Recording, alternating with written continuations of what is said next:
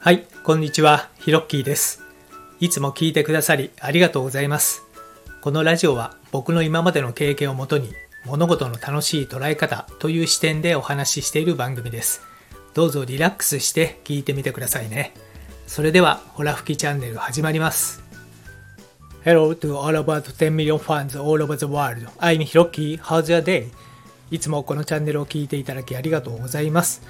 えー今回は、えー家の中の動線についてというお話をしてみたいと思います。えー久しぶりにインテリアのね、ネタなんですけれども、えーまあ、以前にですね、まあ、家具とインテリアの販売を、まあ、あのしていた時にですね、まあ、いろいろお客様の、まあ、家に、えー家具のね納品をしたりして、まあ、いろんなあの居住空間をね、えー見てきました。でその時にですね、まあ、いろいろ、えアドバイスをさせていただくことがありましたのでその中から一つですね今日は、え家の中の、えー動線について、えちょっと話したくなって収録をしています。はい。でこれはですねすごくシンプルでまああのこれだけまあ、え守っていればというかあの気をつけていれば非常にストレスなくですねまあ部屋の中、えーまあ、いわゆる生活のですねストレスがま減るといいますか、まあ、快適に部屋の中も移動できるんじゃないかなとえ思うコツがあります。はい。それはですねえ行きたい場所に最短で行けるかどうかですね。えーこれは例えばこう部屋を出て、えー部屋の中を移動して、えー隣の例えば部屋に行くとか、えもしくはまあ玄関に行くとかキッチンに行くとか、まあ、家の中のいろんな動線ってあると思うんですけれども、えその部屋を移動するときにですね、え何かが邪魔になってないかっていうのをチェックするんですね。まあ、例えば、え行くのにちょっとこうソファーをこう迂回していって行かなきゃいけないとかですね、えーもしくはこのちょっとしたスツールの横をこう横向きになっていかなきゃいけないとかですね。テーブルが出っ張ってるからそこをちょっとこ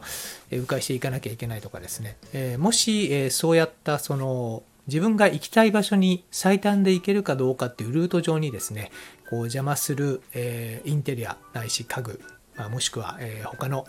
え物質がある場合ですね。えそこをですね、ぜひ、えーと動線を確保して最短で行けるっていうルートをですね、えーちょっと工夫して作ってみてください。はい、でそれだけでですねこう生活のストレスっていうのは、まあ、かなり減りますし、まあ、快適なですね、まあ、生活につながるんじゃないかなというふうに思います。で自分もやっぱり家具とかインテリアをおすすめする場合にですね、まあ、家のこの平面図を見させていただいてでお客様欲しいけれどもこれあまりにも大きすぎて動線をこうなんていうか阻害しちゃうっていう場合はですね、えーやっぱりこう、まあ、無理して買っていただいてもですねやっぱりこうあストレスにしかならないんですよね。で結局その家具も捨てちゃうみたいなことにも、えーなっちゃうので、まあ、生活の動線ですね、まあ、あのよく言われてるのは、まあ、幅がだいたいまあ60センチぐらい、まあ、人の体型によっても違うんですけど平均的に60センチぐらいのこのなんですかね、まあ、ツールといいますか、えー動線をですね確保しておけば、え問題ないと思います。で行く動線がですねこうやっぱり横向きにならないといけないとかですねそういったものでもちょっとしたストレスになりますのでぜひ家具の移動でですね、えできるものがあればそうしていただいて